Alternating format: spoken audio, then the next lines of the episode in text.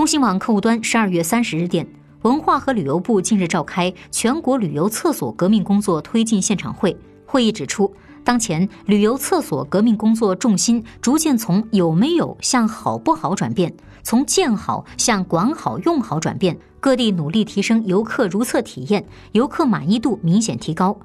要合理制定旅游厕所建设计划，不搞面子工程，突出干净卫生、方便实用等功能，坚决杜绝形式主义和奢华浪费。